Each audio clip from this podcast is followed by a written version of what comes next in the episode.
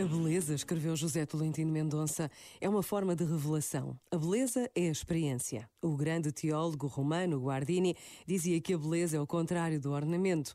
Não tem nada a ver com a ornamentação, com a estética, com o bonitinho.